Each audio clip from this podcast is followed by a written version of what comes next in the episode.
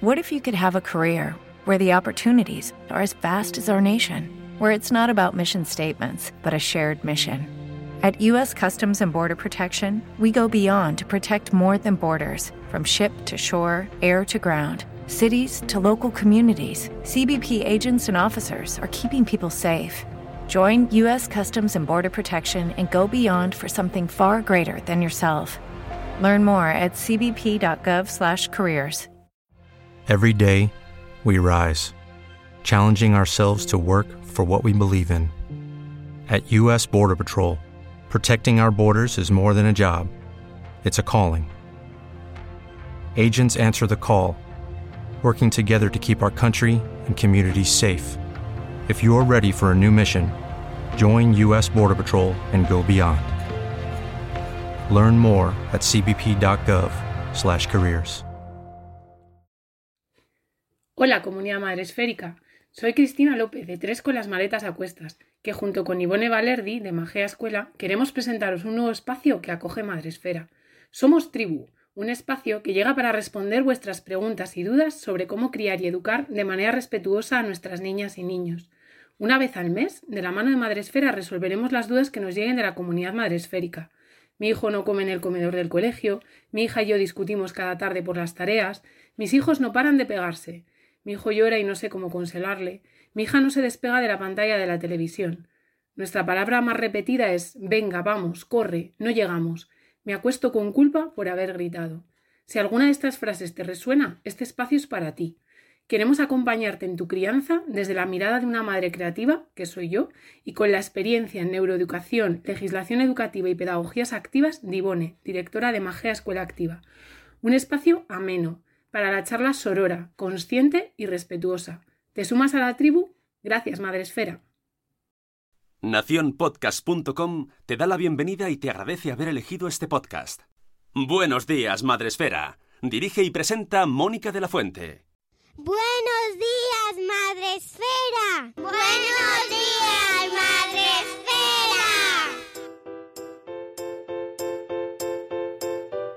Bienvenidos a Buenos días, Madresfera. Volvemos un programa más. Ya sabéis que aquí en nuestro podcast intentamos acercaros a temas muy relacionados, muy vinculados con la maternidad, con la crianza, todo lo que tiene que ver con la infancia y también con la educación. Y dentro de la educación creo que eh, un tema fundamental y que además nos ha preocupado mmm, desde siempre, pero que creo que va evolucionando con el tiempo también como nosotros, es eh, hablar de discriminación, hablar de, de racismo estructural.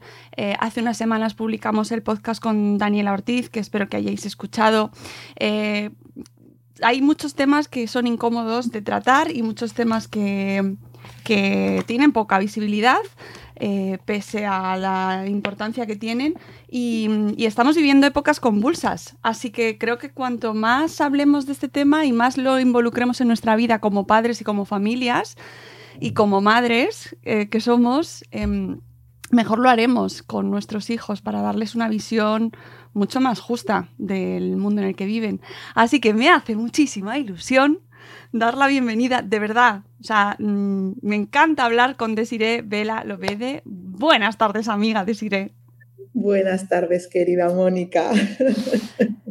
¿Cómo me gusta? Es que venía antes pensándolo, digo, es que me, te sigo desde hace un montón de años. ¿Cuánto? Yo, pues desde que empezó Madresfera. Yo te conozco desde que empezó Madresfera. Sí, sí. sí. Y, y, me hace tanta ilusión ver cómo estás creciendo, lo que estás consiguiendo, el trabajo tan admirable que estás haciendo, de verdad. O sea, me hace, me, me genera como, mira que yo no tengo nada que ver, pero me genera como mucho orgullito porque, porque hemos estado ahí desde el principio viéndote también, ¿no? Y es como, jo, esta mujer, eh, lo grande que se está haciendo y, y, la de cosas que está haciendo y me, me emociona mucho eh, ver todo lo que está, de verdad, porque creo que, eh, que tienes una voz eh, que además cada vez crece más, es más rica, está más llena de matices y nos ayudas.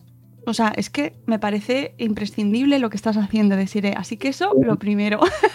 Gracias, muchísimas gracias. Te agradezco un montón.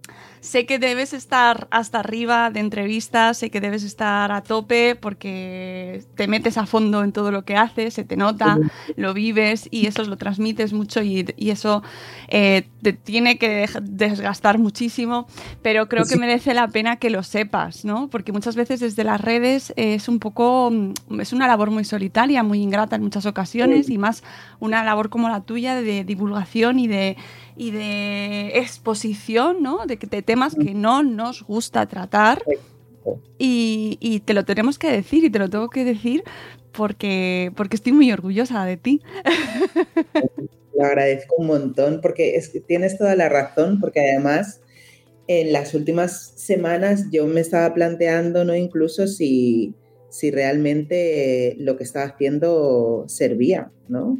Fruto de, algunas experiencias formativas que había ofrecido y que a las que no había venido mm, mucha gente, ¿no?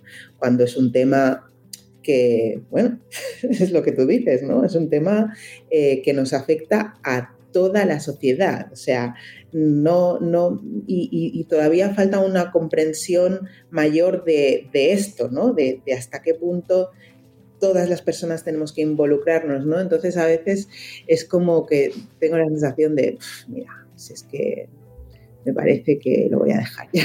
porque, no, a veces me desanimo un montón. Porque, bueno, generar contenido es, es complicado, es no solo pensar el contenido en sí, sino el formato en el que lo entregas, eh, y hay muchísimo trabajo, ¿no? La gente ve a lo mejor una foto o la gente a lo mejor ve un Reels de 10 segundos, eh, pero ahí detrás hay un montonazo de trabajo, ¿no? Hmm. Y, bueno, pues eso sí, a veces es, una tarea muy solitaria y de bastante incomprensión pues muchos de los que estamos al otro lado no somos muy activos en muchas ocasiones o dejas el corazoncito y te vas, ¿no? O, no, pasamos siempre a decir lo que pensamos y yo sé que somos muchos los que lo pensamos y te agradecemos infinitamente tu labor. O sea, que aunque te, yo estoy muy a favor de que te tomes tus descansos cuando quieras, incluso aunque dejes Twitter, que disgusto me dio cuando dejaste Twitter. Te lo tengo que decir que todavía lloro. Pero lo respeto, ¿vale? Lo respeto. Gracias. Te sigo queriendo igual. Gracias, gracias. ¿Qué vamos a hacer? Ay, sí, sí, sí es, muy chungo el mundo de las redes y ahora hablaremos de ello. Desiree estuvo con nosotros, has estado con nosotros en muchas ocasiones ya. Mm, yo creo que ya eres la quinta o la estado viendo que vienes, no sé, yo he perdido la cuenta, pero siempre que puedo te traigo porque me encanta escucharte. Y ella, para la gente que no la conozcáis, que ya tardáis, pues espera que estés del otro libro porque claro, hay que actualizarse. Eh, Desiree Vera Lobede es escritora y comunicadora española afrodescendiente de orígenes guineo-ecuatorianos, activista antirracista y afrofeminista. Ejerce de columnista en público.es y de colaboradora en el programa de radio de Primer en RAC 1. Ofrece charlas, talleres y ponencias presenciales y también es formadora online. Es autora del libro Ser Mujer Negra en España, que tenéis podcast, aquí estaba, tenéis podcast dedicado a este maravilloso libro también aquí en Madresfera y ahora eh, vuelve con su último libro y maravilloso libro Minorías. Minoría. qué librazo, deciré, te tengo que decir, madre mía. He pasado por todos los estados emocionales con este libro. Bueno. sí, eh, quiero que me cuentes un poco cómo concibes este libro, este, estas historias, este libro coral que, has, en el que has reunido las historias de nueve mujeres y en el que tiene también mucho de ti, pero mucho de estas mujeres que nos presentas. ¿Cómo concibes este, este maravilloso Minorías que nos ha traído Plan B de nuevo, como tu primer libro? Pues bueno, son más de nueve mujeres en realidad, son nueve historias. Es verdad. Pero hay más de nueve mujeres. Cierto. Eh, porque alguno de los capítulos, ¿no? Pues es, intervienen más de, más de una mujer. Ah, bueno, pues había publicado Ser Mujer Negra en España, ¿no? Y después de eso, después de haber reflejado cuál era mi experiencia em, en España, formando parte de un colectivo que, está sometido a discriminaciones, opresión, violencia, etcétera, ¿no? Exclusión, tal. Mm, quería ver qué pasa cuando eres mujer y, ¿no? Porque cuando se es mujer y, se queda a los márgenes, nos quedamos a los márgenes.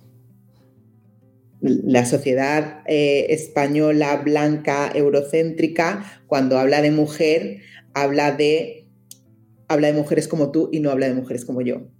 ¿no? Entonces, eh, quería hablar con otras mujeres que eh, pertenecen a otros colectivos que también son, em, que también se ven afectados por, por, por, por eh, opresiones, violencias, discriminaciones, etcétera, igual que yo, pero que las, las atraviesan de forma diferente, ¿no? Entonces, pues, em, en principio, eh, imagínate, o sea, fíjate el libro que ha salido, en realidad tenía yo pensaba que iba a ser un libro como mucho más breve. Y yo quería, quería entrevistar, bueno, entrevistar, ¿no? Luego si eso ya hablamos de por qué no digo entrevistar, pero yo quería reunirme o quería sentarme a hablar con 15 personas. Madre mía. quería sentarme a hablar con 15 personas.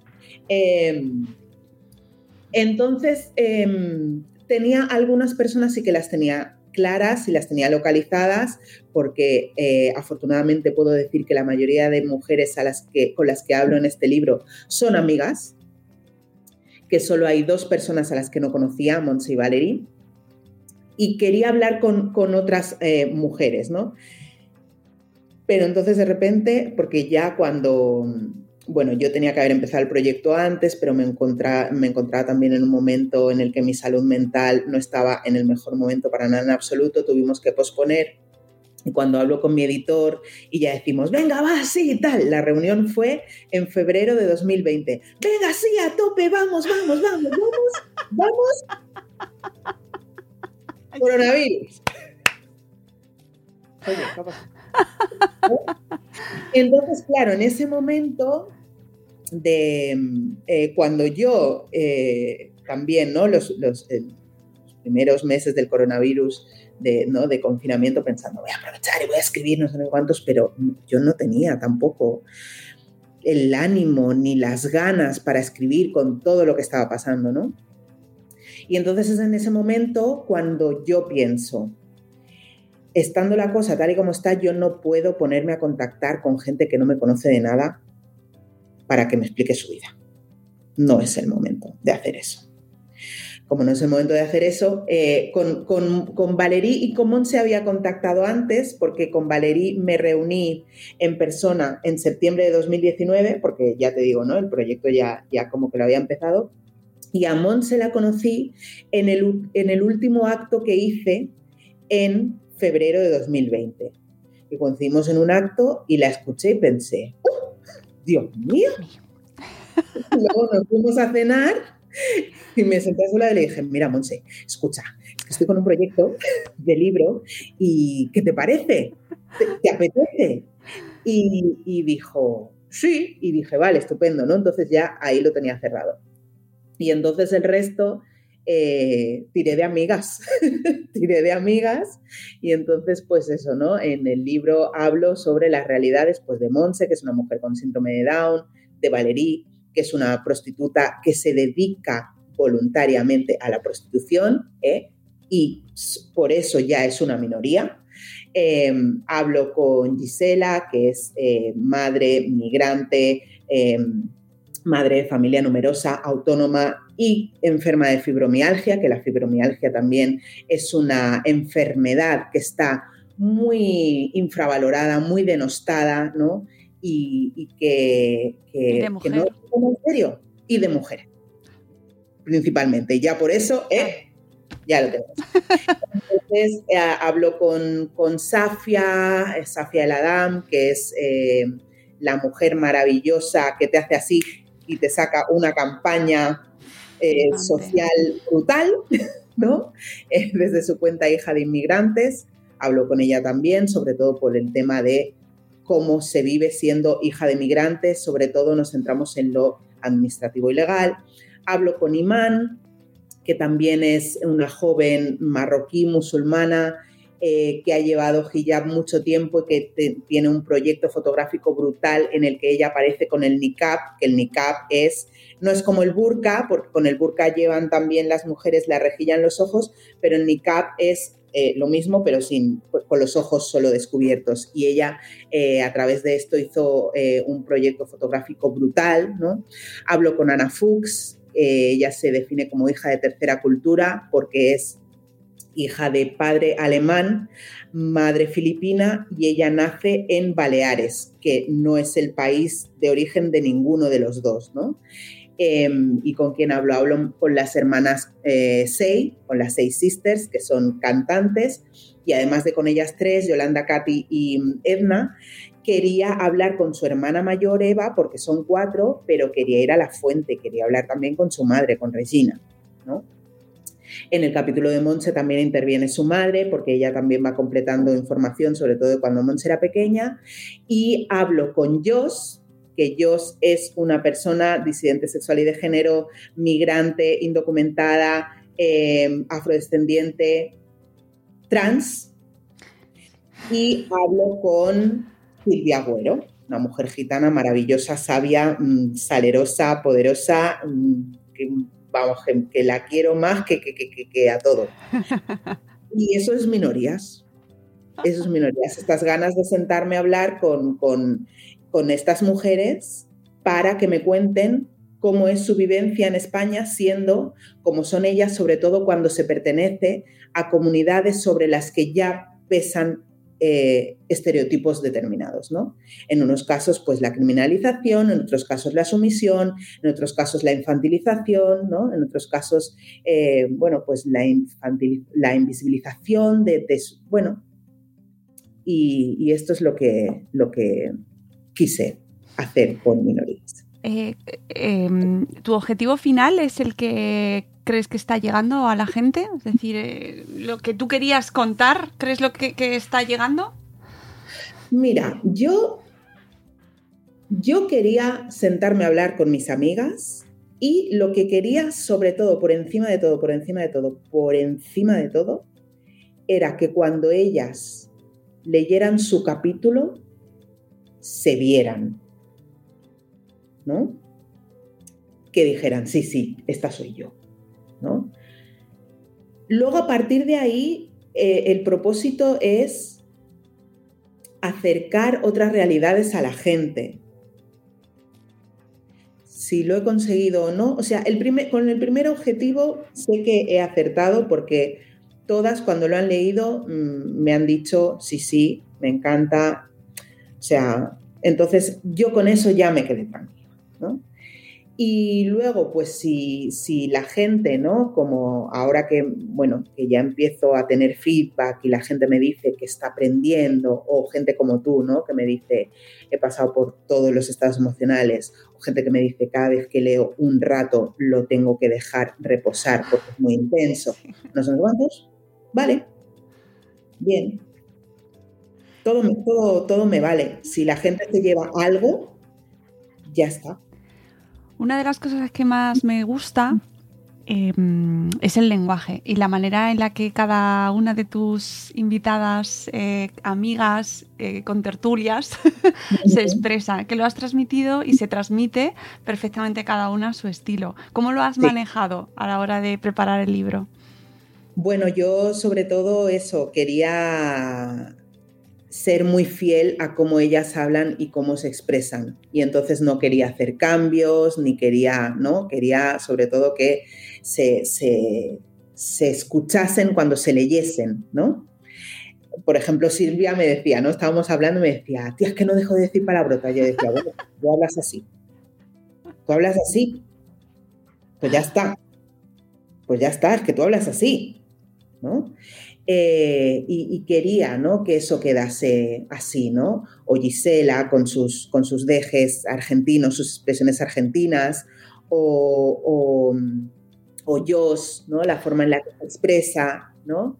Eh, mm, Valerie, que, bueno, claro, Valerie además que habla tan rápido, eso no se ve en el libro, pero Valerie habla así, pero igual, ¿no? Eh, que, se viese la forma en la que ella se, expresa. Entonces, para mí era súper importante porque yo no quería alterar eso. Yo no quería mm, coger lo que ellas habían dicho y darle la vuelta, para, la vuelta para que sonase de otra forma. No, no, no. Si, si ellas lo han dicho así, lo voy a mantener así. Porque si no, ya estoy haciendo otra cosa. Y ya eh, no estoy manteniendo ¿no? su forma de hablar, sus expresiones, ya lo estoy alterando y yo no quería hacer eso, vamos, bajo ningún concepto. En el primer eh, capítulo con Josh eh, cuesta hasta seguir el ritmo porque como tiene tantas expresiones las va mezclando. Se nota que va hablando y tú vas, eh, nos vas contando y cuesta al principio mm, meterse. Además hay que leer tus explicaciones. es muy didáctico. Otra de las cuestiones que, que, me parece muy interesante de este libro es que a la par que conocemos las historias que son eh, todas eh, flipantes, a mí me han alucinado todas, incluso algunas las conocía más o menos, porque por ejemplo a Gisela sí que la conozco y no conocía ciertas partes de su historia, por ejemplo. ¿no? Y yo, y hace, hace más de 12 años que la conozco pues me emocionó mucho la, historia de Gisela, precisamente por ese, en ese sentido, ¿no? La manera de, de, contarnos esa faceta tan personal. Pero además lo acompañas con una verdadera enciclopedia eh, sin quizás, no sé si era tu intención, pero es una enciclopedia de términos, de conceptos, de ideas, que es que son para ir apuntando. No me extraña que la gente tenga que dejarlo, aunque también sea porque son historias intensas, para mm. apuntar. Yo tenía que parar a apuntar.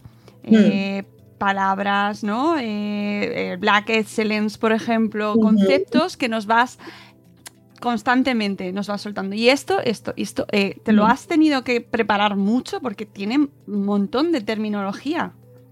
Sí, bastante. Me lo he tenido que preparar bastante. O sea, la idea era, eh, al final, ¿no? Que minorías fuese. Eh, las conversaciones que yo tengo con mis amigas, porque a lo mejor hay, hay quien, quien no se lo va a creer, pero estas conversaciones son las que yo tengo con ellas. O sea, cuando yo voy a casa de Gisela y nos sentamos a charlar, hablamos en estos términos. Cuando Silvia me llama y estoy al teléfono dos horas con ella, hablamos de estas cosas.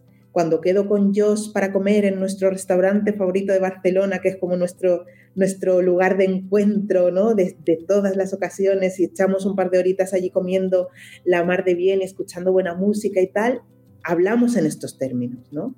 Entonces yo quería acompañar todo esto que ellas me explicaban con las reflexiones que a mí eh, todo aquello me suscitaba y entendía que en, muchos casos era necesario además proveer de un contexto, ¿no? ya fuese con más definiciones o con noticias mm. o, mm, mm, eh, comentarios relacionados con hechos históricos, ¿no? En la, por ejemplo, en la historia de Josh, ¿no? Cuando ella habla de Venezuela, solo empezar, ¿no? Venezuela. Sí, sí. ¿No? Em, la historia de ellos es complejísima. La historia de ellos es una cosa, vamos. O sea, es muy intencional ¿eh? abrir el libro con la historia de ellos. O sea, eh, claro, y además es un reto para el lector o la lectora, ¿eh?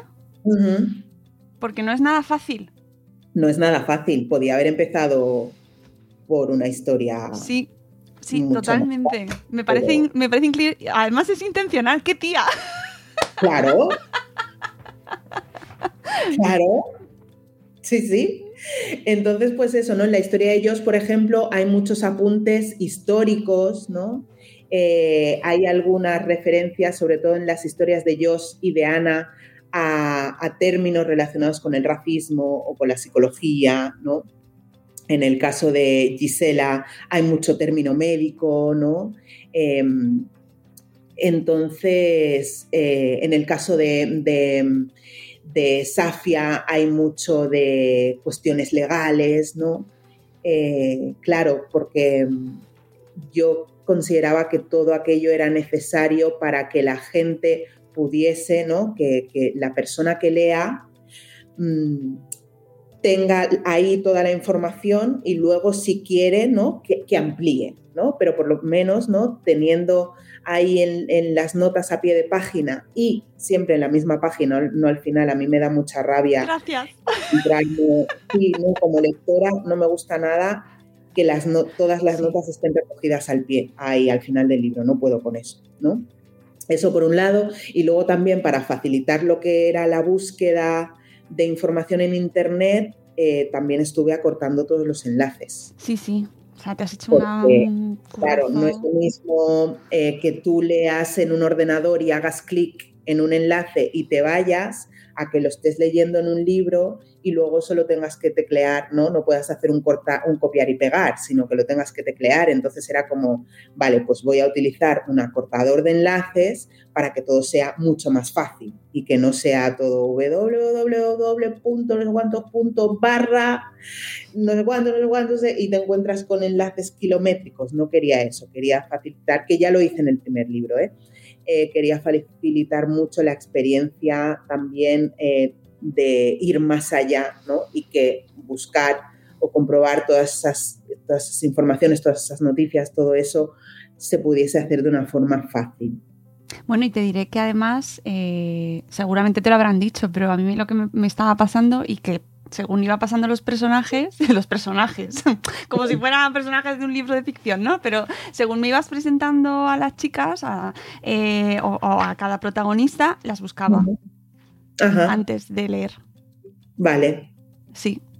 Me iba a su perfil de Instagram o la buscaba en la web o lo que fuese. Sí, era como, mm, sobre todo a partir ya del segundo, el tercero, cuando vi que, que tenían perfiles accesibles, sí. dije, pues vamos a... Eh, y era como otra capa más. ¿vale? Claro. Y, y es, eh, ha sido una experiencia muy enriquecedora el hecho de, de, ir conociéndolas, porque por un lado estaba la parte, son personas reales, claro. claro. Entonces, ir conociéndolas por lo que tú ves y luego, venga, vamos a zambullirnos a ver qué, qué nos cuentan, ¿no? Exacto. Y ha sido muy, muy bonito. Hay, hay, más gente que también me ha dicho, ¿no? Cuando, sobre todo gente que me ha entrevistado, que me ha dicho, ya las estoy siguiendo a todas en redes sociales. Claro. Te sigo a ti y las sigo a ellas. Ya, ya las... Vale, bien. Eh, entonces, sí, era, es, esto, esto es, es, es interesante y también eh, era muy intencional que cada capítulo tuviese su nombre, ¿no? El nombre de la claro. protagonista, de las protagonistas, ¿no? Porque, por eso, porque estamos hablando de personas. ¿No? estamos hablando de, es que las asiáticas, es que las prostitutas, es que las moras, no. Estamos hablando de Jos, de Ana, de Silvia, de Monse, de Edna, de Katy, de Regina. Estamos hablando de, de, vidas, estamos hablando de mujeres. Y, estamos hablando de mujeres que representan a personas con las que seguro que nos cruzamos todos los días todos los días. ¿no? A mí me ha escrito un montón de gente, uno de los, aparte del capítulo de Josh, ¿no? que es, claro, la gente es, madre mía, el capítulo de Josh. ¿No? Pero, por ejemplo, ¿tú sabes la de gente que me ha escrito a mí dándome las gracias por haber hablado con Gisela y porque Gisela haya contado su historia? Claro. Porque hay una cantidad de mujeres, muchas con fibromialgia, pero otras con otras dolencias crónicas, que han conectado un montón con la historia de Gisela. ¿no? Y esas mujeres, ¿no? Tú ves a Gisela, tú te la encuentras por la calle y la ves toda cookie y dices, ay, mírala, qué mona, rubita, con sus ojos celestes, qué graciosa, qué risueña, qué maja. No sabes lo que hay detrás, ¿no? Que es lo que me pasó a mí cuando conocí a Joss también, por ejemplo, ¿no? Que yo la veo llegar allí a la fiesta, a no sé qué, el paguen y reparen y tal y cual, y yo pensando, pero ¿qué es esto? Mujer, o sea, esta fuerza arrolladora, tal, o sea, yo me quedé, Mónica, o sea, así.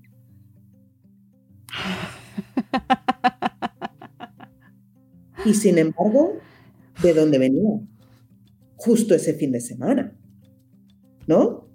Entonces, esto es, yo creo que, que es para animar a la gente, ¿no?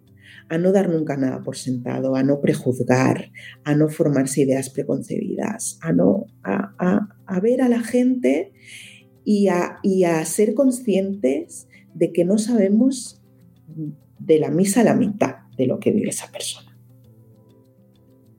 Oh, es verdad, ¿eh? Y además antes decías una cosa que me parece eh, súper importante. Eh, decías, cuando nos vemos, son nuestras charlas. Todo esto que sale en el libro son nuestras charlas. Y a mí a eso me parece fundamental. Porque mm, para muchos lectores, eh, para muchos de los que leemos este libro, esas no son las conversaciones habituales. Y entonces, de repente, visualizar tan claramente cómo eso es la realidad de mucha gente, es entrar en otro plano y es una experiencia... Mm. Mira, se me pone un poco, ¿sabes? La carne de gallina, porque es entender cómo eso es lo que están viviendo realmente, todo, todo el rato, todo el día. Tal cual, tal cual. Yo cuando hablo con Silvia, o sea, que es esto, nuestras conversaciones son eso, ¿no? Y apoyarnos mucho y contarnos, ¿no? Ay, tía, pues el otro día fui a no sé dónde, me encontré con no sé quién, es que tal, es que... Y entonces, pues acabas hablando de las intersecciones, de la discriminación, de lo que estás haciendo, eh, de, y claro, como además todas todas las protagonistas tienen un perfil tan activista, ¿no? Pues siempre nos estamos contando con cosas y tal, ¿no? Pero, pero e, una de las últimas veces que hablé con Silvia estaba con su hija Carmen Manuela, que tiene cinco añitos, y, Carmen Manuela estaba como, mamá, ¿puedo ir acá? No, puede venir la vecina, que quería que viniese la vecina, una amiguita a jugar. Eh, a tu padre. Mi papá ya me ha dicho que no. Pues mira, Carmen Manuela, esto es el heteropatriarcado. nos empezamos a reír y Silvia me decía, no te pienses que se lo estoy diciendo porque esté contigo al teléfono. Digo, sí, ya lo sé. Se lo dices porque se lo dices. Yo ya sé que tú hablas así con Carmen Manuela. No hace falta que me lo explique, yo ya lo sé, ¿no? Entonces, pues somos, muy así, ¿no? Esto forma parte de nuestra cotidianeidad y forma parte de nuestras conversaciones. ¿Por qué? Porque todo esto nos atraviesa. Entonces, está ahí todo el tiempo. Claro, entenderlo, eh, sí, pero, es, eh, hay que verlo y hay que leerlo y hay que acercarse. Y también me parece muy importante, que, que, es algo también de lo que hablas mucho en el libro, que se vea más, que se visibilice, que haya más referentes. Que esto además lo hemos hablado tú y yo en otras ocasiones, ¿no? La importancia de que existan referentes por supuesto, importantísimo, ¿no? Y, este libro, por ejemplo, a mí de repente me hace darme cuenta, y lo comento en un par de ocasiones, ¿no? Que yo siempre he estado con la cosa de, he crecido sin referentes, he crecido sin referentes, he crecido sin referentes, he crecido sin referentes. Pero de repente, ¿no? Lo que dice Ana Fuchs, soy medio filipina. ¿Qué referentes es verdad. de mujeres filipinas tenemos en España? Isabel Preisler. Es que esa era mi única referencia de mujer filipina, Isabel Preisler. Y con todos los respetos, sí, sí, ¿no? Pero que tengas como referencia solo a una mujer, ¿no? O Monse, una mujer con síndrome de Down. Que no tengas referencias. Entonces ahí yo me di cuenta de, ostras, es que yo siempre estoy diciendo que no tengo referentes, pero es que hay quien tiene menos todavía, o quien los tiene y han sido borrados de una forma, ¿no? Como el caso, el caso de Silvia. En el, caso en, el, capítulo de Silvia hay tantas referencias a mujeres gitanas de las que no sabemos absolutamente nada, que es brutal. Es brutal. Y además están aquí al lado. Es decir, otra cosa que también me encanta de tu libro es que no te tienes que ir a otro continente. Exacto. Exacto. Eso me, alucina porque es que es, que es aquí, amigos. Claro, y es necesario que hagamos este ejercicio siempre. Por eso yo eh, últimamente hablo mucho ¿no? del activismo de kilómetro cero y del activismo de proximidad. Porque sí, está muy bien que estemos todo el tiempo mirando a Estados Unidos ¿no? con el movimiento Black Lives Matter. Todo el mundo mira a Estados Unidos, Estados Unidos. Pero ¿qué está pasando aquí? ¿Qué organizaciones hay aquí? ¿Qué, qué, referentes hay aquí? ¿Quién está eh, llevando a cabo actividades relacionadas con, con el antirracismo? ¿Qué cosas, no? ¿Cómo se manifiesta el racismo en España? Porque en España no te vas a encontrar a un eh, policía asesino como Derek Chauvin, eh, que le pone la rodilla en el cuello a un hombre negro durante ocho minutos y lo mata. Pero, ¿qué pasa con Mumbai? ¿no? Que Dios lo explica en el, en el capítulo, ¿no? ¿Qué pasa con, con, la violencia contra los vendedores ambulantes? ¿Qué pasa en la frontera sur? ¿Qué pasa en los CIES? Que nadie habla de los CIES. ¿Qué pasa en los vuelos de deportación cuando cuando salcan a la gente de los CIES, los centros de internamiento para extranjeros, y los devuelven a cualquier país, a cualquier país, y les inyectan eh, medicamentos y, sedantes que necesitan prescripción médica y los inyectas sin saber absolutamente nada de las condiciones previas de salud de esa persona y a lo mejor le causas un paro cardíaco y lo matas, ¿no? Y todo esto no lo sabemos, preferimos mirar a allí, a lejos, Black Lives Matter y no sé qué, y, ya es que sí, pero las vidas negras de aquí también. Claro, bueno, es que además está muy de actualidad, ¿eh? O sea, esto mm. eh, va a salir más adelante el programa, pero tenemos ejemplos todos los días de racismo aquí, en España, en nuestro barrio. Bueno, ¿qué, ha pasado ahora con los carteles de Vox por las elecciones. Es que pasé ayer por delante. Y, no solo ese, ¿eh? es que está, está toda la estación empapelada y, y me parece un despliegue de racismo brutal. Gratuito. Bueno, no, que habrá costado su dinero, que lo habremos pagado nosotros seguramente con nuestros impuestos. Claro. Horrible, horrible. y, el, y, sin irnos a ese caso, eh, en tu libro lo mencionas y además me parece muy, muy importante eh, el racismo estructural que vivimos, eh, permisos de residencia, los derechos de por, nacer o no nacer en el país. o sea, las historias que nos traes son súper reveladoras de lo que está pasando aquí. Mm. Sí, sí, sí, sí, sí, sí. Y, y sobre todo, ¿no? Cómo ese racismo esto lo habla Safia todo el tiempo en el capítulo, ¿no? ¿Qué Safia es? Eh, cómo esos hijos e hijas de personas migrantes desde pequeñas se ven metidas, ¿no?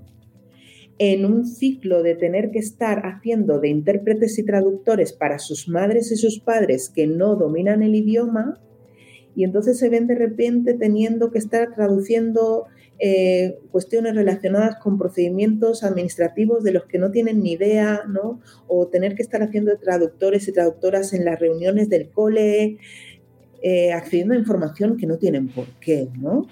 Em, o cómo, ¿no? Eh, esa, toda esa culpabilización también incluso en el sistema educativo, ¿no? O esas em, esos obstáculos, esos impedimentos, ¿no? El tema de los libros, el material escolar, las salidas escolares, todas estas cuestiones, todo eso también está relacionado con el racismo estructural y no hay conciencia de que, de, que, de que lo esté. Y esto hay que visibilizarlo. Sí, sí, sí, totalmente. Y, poco a poco yo creo que lo irá saliendo y tiene que ir saliendo porque se están viviendo situaciones eh, terribles de las cuales, bueno, como no me afecta a mí, pues...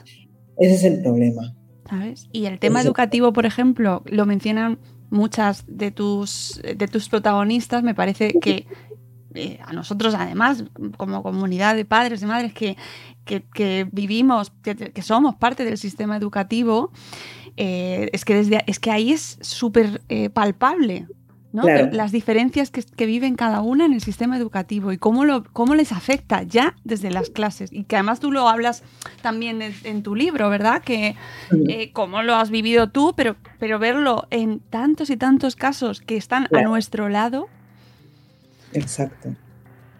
Eh, mm. ¿cómo, cómo, ¿Cómo visibilizamos más esto desde el sistema educativo? Es decir, en los coles, mm, ¿cómo incluimos eh, de alguna manera eh, estos mensajes? Esta, ¿Cómo les damos voz? trasladándoselos al claustro, a las, a las asociaciones de familias, a todo. Claro, porque el, eh, el problema es que no, no, están estas minorías incluidas en el sistema educativo, porque no pueden, no tienen eh, horario, no pueden acceder a las reuniones, en muchas ocasiones no tienen recursos, ¿no? No van a estar ahí, no tienen esa voz. Pues eso son, ahí es donde el, colegio y la comunidad educativa se tiene que poner las pilas y encontrar las maneras de llegar a todas las familias, a todas, incluso a esas a las que no suele llegar.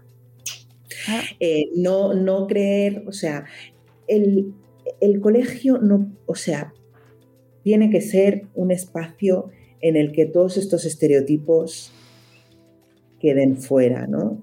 de, bueno, no, pues esta familia no, porque, bueno, claro, total, no se van a enterar. O sea, no. estas cosas son las que, ¿no? O más allá, o más allá, ¿eh? A nivel familias.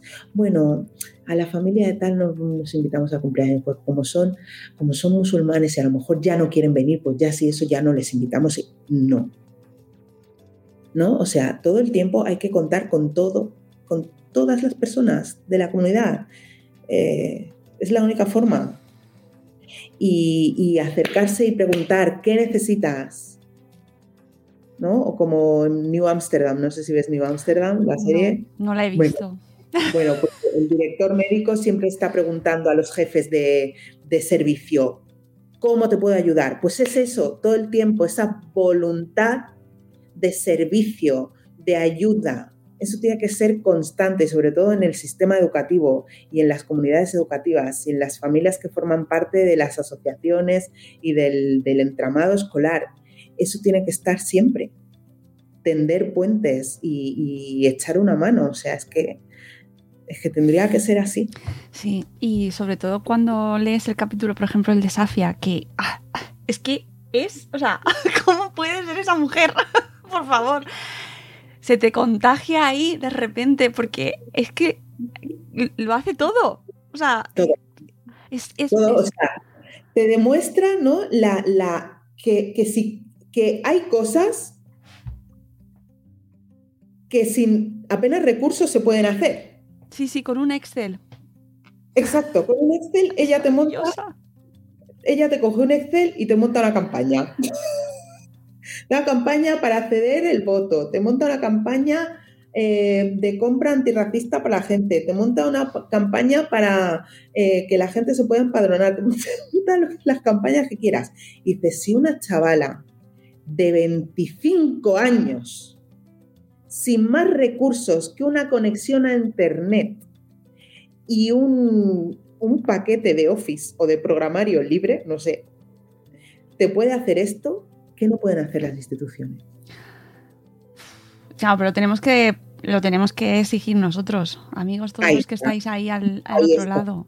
Ese es el problema. Entonces, como hay, como la parte más eh, mayoritaria de la sociedad no ve la necesidad de eso,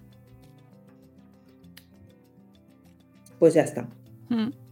Sí, eh, es que yo os invito a que primero que os hagáis con el libro porque es, es, vamos, para mí es uno de los libros del año y eso que todavía queda año, pero yo ya lo sabía antes de leerlo. queda muchísimo. Me da igual, pero es que me parece tan necesario, deciré, me parece tan bonito, tan tan emocionante y tan, eh, tan urgente que la gente lo lea. Yo voy recomendándolo todo el rato, tienes que leértelo, tienes que leértelo. Pero que luego vayáis visitando los perfiles de cada una de estas mujeres. Porque además os llevaréis una sorpresa, porque también lo que tú decías antes, ¿no? Em, eh, por ejemplo, con Gisela, ¿no? Y ella lo habla en su relato, el tema de las redes sociales.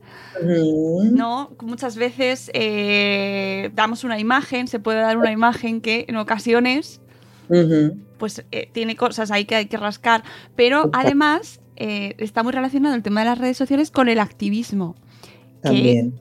Que, eh, que se puede llegar a usar de una manera tan mágica como, como Safia, por ejemplo, ¿no? O, el proyecto, eh, que ahora no recuerdo, no quiero decir mal el nombre, de Imán, me parece que era.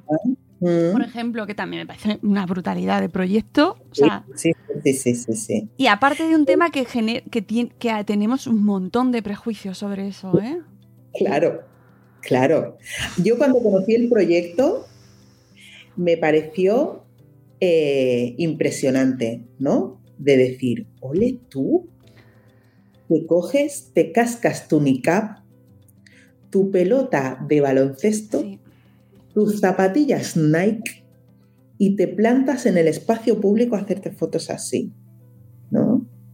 Ahí, ahí, ¿eh? lo que hay detrás de todo esto, la simbología que tiene esto también, y a nivel político también tiene mucho mensaje. Y a mirar de otro, o sea, yo creo que nos invita a mirar de otro, de otra manera también las redes, ¿no? Y, el, y los perfiles, y a... A mí me, ha gustado, me ha, me ha, parecido un reto también para los lectores eh, que, mm, que busquéis eh, otras cosas, ¿vale? Que, veamos las redes de otra manera también, ¿no? Que las consumimos muchas veces de una manera además súper tóxica en muchas ocasiones. Y está llena, están llenas de joyas. Mm. Bueno, de una forma, yo no sé, no sé si diría tóxica, pero diría sobre todo de una forma superficial. Sí. ¿Sabes? Entonces, esto, mira, ayer Safia y yo estábamos hablando por WhatsApp, por ejemplo, ¿no? Y, decíamos esto, ¿no? Claro, es que, es que nuestros perfiles son incómodos. A nuestros perfiles llega la gente sin saber qué se va a encontrar o gente que no esté en contacto con el mensaje antirracista, ¿no? Y la gente se enfada y no vuelve. Porque la gente, lo, con lo que se queda la gente es, tú tú, deciré, me estás llamando racista a mí, fulanita de tal. Y es, no, no, si es, que, si es que no es a ti. O sea, es a ti porque es al sistema, ¿no? Tú formas de un sistema que está diseñado de una cierta manera y en el momento en el que ese sistema eh, se pone a funcionar, camina solo, ¿no? Y entonces el resto nos metemos ahí por inercia. Entonces vamos haciendo. ¿No? No, es que esto siempre se ha hecho así, no, mujer, es que esto es una. No, bueno, es que tienes la piel muy fina. No, es que no ha querido decir, no, es que eso no es racismo, ¿no? Entonces ahí sí que te señalo a ti porque prefieres seguir con la inercia a parar un momento y en vez de cuestionarme a mí, cuestionarte a ti. Y cuestionarte todo lo que te han enseñado. Que al final lo que te han enseñado es el punto y la perspectiva concreta del hombre blanco europeo occidental, pero esa no es la verdad. No es toda la verdad, ¿no? Hay otras versiones de la historia. Bueno, pues yo te presento otra versión. Pero claro, como esa versión te incomoda porque eh, cuestiona todo lo que has aprendido hasta el punto de que te puede hacer, ¿no? Eh, puede hacer que se desestabilicen tus cimientos, pues preferimos no tocar nada y decir, bueno, pues mira, pues es igual, no miro y yo sigo porque como total, como no me afecta, yo puedo seguir funcionando. Y además es que toca no solo nuestros cimientos, sino nuestra identidad. Eh, y es una colisión entre nuestra gran identidad fundamentada en base a privilegios sobre otras identidades que, por cierto, ahora se reivindica mucho que esas identidades no se reivindiquen. Exacto. Pero esto es lo que habla Ana al final de su capítulo, ¿no? Se ha estudiado mucho qué significa ser una persona afrodescendiente, una persona asiática, una persona eh, mm, romaní, una persona... Pero ¿qué significa ser una persona blanca? ¿Qué es? Claro. ¿Qué implica? Esto no se ha estudiado. es así. Entonces, pues es eso, ¿no? Ahí está ese cuestionamiento a nivel identitario y a nivel de, posición, de, ¿no? De, de, forma de estar, de forma de habitar el mundo, ¿no? Con esos privilegios, con esos beneficios, con esas ventajas y con esa eh, potestad de, sin ser consciente, estar perpetuando opresiones hacia otros colectivos. Hmm. Sí, yo invito a la gente a que lo piense un poquito, por ejemplo, a la hora de ir a renovar el DNI. Es una, gestión que tardas cero coma, que bueno, te pueden dar plazo ahora, está un poquillo así más complicado, pero tienes tu plazo, tu hora, tal. Y eh, para hacer otras gestiones cuando no eres español, eh, no tienes plazo. Para ir a, a conseguir tu NIE, No hay plazas. eso, eso no, lo, no, se, no se es consciente, claro. No. No no hace falta. Pero, eso, pero, pero escucha, es que un día también estábamos hablando con, con Gisela y Rodrigo, ¿no? Hablando de todo esto, ¿no? ¿Cómo puede ser que si somos menos extranjeros que personas, ¿no? Somos menos personas eh, extranjeras que personas autóctonas y para renovarse el DNI siempre hay plaza, pero para renovar el, el NIE no hay nunca. ¿Cómo puede ser si somos, si somos menos? ¿No? Claro. O ya no te vayas al DNI. Vete a dar de alta una línea telefónica con un NIE. Como los NIEs empiezan por una letra, en vez de por un número, como empiezan los DNIs, eh, si tú quieres tramitarlo online, a la que en el campo de número de documento pones una letra delante, ya te mandan a hacer el trámite a la tienda, ya no puedes hacerlo online. Es verdad, yo he sido teleoperadora y eso doy fe. que pasaba eso. Pero fíjate tú por dónde nunca me lo planteé. ¿Ves? ¿Y por qué tiene que existir esa dificultad? ¿Por qué tiene que existir esa diferencia? Sí, eh, amigos. Realmente es, es incómodo, es cuesta, rasca mucho, os vais a enfadar, os enfadaréis, os enfadaréis, pasaréis por eso y os va a llevar ahí su momento, pero es súper necesario, hay que hablar de ello. Y, mm, y, y sobre todo, lo he dicho al principio y lo repito ahora que vamos a terminar, eh, tenemos generaciones nuevas que vienen, yo, yo ya con la nuestra a veces digo, "Uf, madre mía, no sé. pero, pero ¿y los que vienen? Que, eh, que hagámoslo por ellos también y por los que están aquí, ¿no? Y por, y por, eh, por, por justicia, por, porque queremos todos que, que las cosas vayan mejor y que sea yo qué sé, es que me parece, es que cuando lees tu libro, o sea, es que todas las historias que les, que les pasan a ellos, eh, no me ha pasado a mí porque he nacido donde he nacido Claro, y en las circunstancias en las que he nacido, pero podría haber nacido 200 metros más allá. sí. Y tu experiencia sería completamente diferente. Claro, claro. Entonces juzgamos desde una manera tan, tan circunstancial Mm. que me ha tocado aquí. Y entonces la vida ya se ve desde aquí, ya es esto. Amigos, acerquémonos a, a otras realidades porque de verdad que merece la pena y además enriquece muchísimo. Sí, sí. Yo te agradezco un montón, Desiree, el esfuerzo que sé que te ha llevado escribir este, este libro, Minorías. Estoy convencida de que va a llegar a mucha gente, de que va a cambiar muchas maneras de, de entender eh, las cosas que nos están pasando, de ver carteles, de ver mensajes. Por favor, activemos el pensamiento crítico y activemos sobre todo mm, la defensa de los derechos humanos, que es una cosa que a lo mejor se nos olvida y que, ojo, que como empiecen a pisar los derechos de los humanos de los otros, luego nos van a tocar los nuestros también, claro, es que, es la cosa. ¿verdad? Que los otros somos nosotros también. Cambia la perspectiva y que te agradezco un montón que te pases por aquí siempre. Gracias a ti por invitarme. Yo encantada de venir, ya lo sabes. que, que te vaya muy bien, que descanses todo lo que puedas, ¿vale? Que te cuides mucho, que te cuides mucho, que hay que, que, que queremos que te cuides y estés bien y que podéis seguir a Desiree en su canal de Instagram y luego que tiene una web maravillosa con una comunidad en la que hace un trabajo brutal de charlas, talleres, sesiones, mentorías, tiene un canal de Telegram, eh, de Telegram que le he puesto el acento al final, pero me lo perdonaréis, ya que... y un boletín que podéis suscribiros, una newsletter que me encanta y que, y que nos, donde nos vas contando todo lo que haces, que haces muchísimas cosas, Desiree. Muchas gracias. Gracias a ti, Mónica. Muchas gracias. Amigos, nosotros nos vamos. Espero que hayáis disfrutado con esta entrevista tanto como yo. Que os leáis el libro Minorías, Historias de Desigualdad y Valentía en plan B. Lo podéis comprar en todas vuestras librerí- librerías eh, de barrio, sobre todo, ¿vale? Os acercáis a las librerías de- y en todostuslibros.com también lo tienen ahí. Que bueno, esto saldrá después del día del libro, pero, pero que es, es la semana del libro, lo podéis hacer después. Que os lo regaléis, lo regaléis a vuestras familias, a vuestros amigos y que lo uséis mucho y para, para el bien.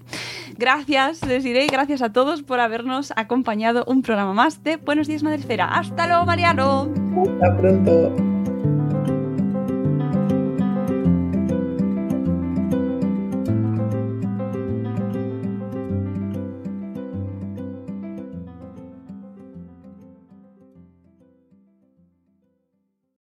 With Lucky Land slots, you can get lucky just about anywhere. This is your captain speaking. Uh, we've got clear runway and the weather's fine, but we're just going to circle up here a while and uh, get lucky. No, no, nothing like that. It's just these cash prizes add up quick. So I suggest you sit back, keep your tray table upright, and start getting lucky. Play for free at LuckyLandSlots.com. Are you feeling lucky? No purchase necessary. Void where prohibited by law. 18 plus terms and conditions apply. See website for details. It is Ryan here, and I have a question for you. What do you do when you win? Like, are you a fist pumper? A woohooer, a hand clapper, a high fiver. I kind of like the high five, but if you want to hone in on those winning moves, check out Chumba Casino. At ChumbaCasino.com, choose from hundreds of social casino style games for your chance to redeem serious cash prizes. There are new game releases weekly, plus free daily bonuses. So don't wait. Start having the most fun ever at ChumbaCasino.com. No purchase necessary. VGW. Void were prohibited by law. See terms and conditions. 18 plus.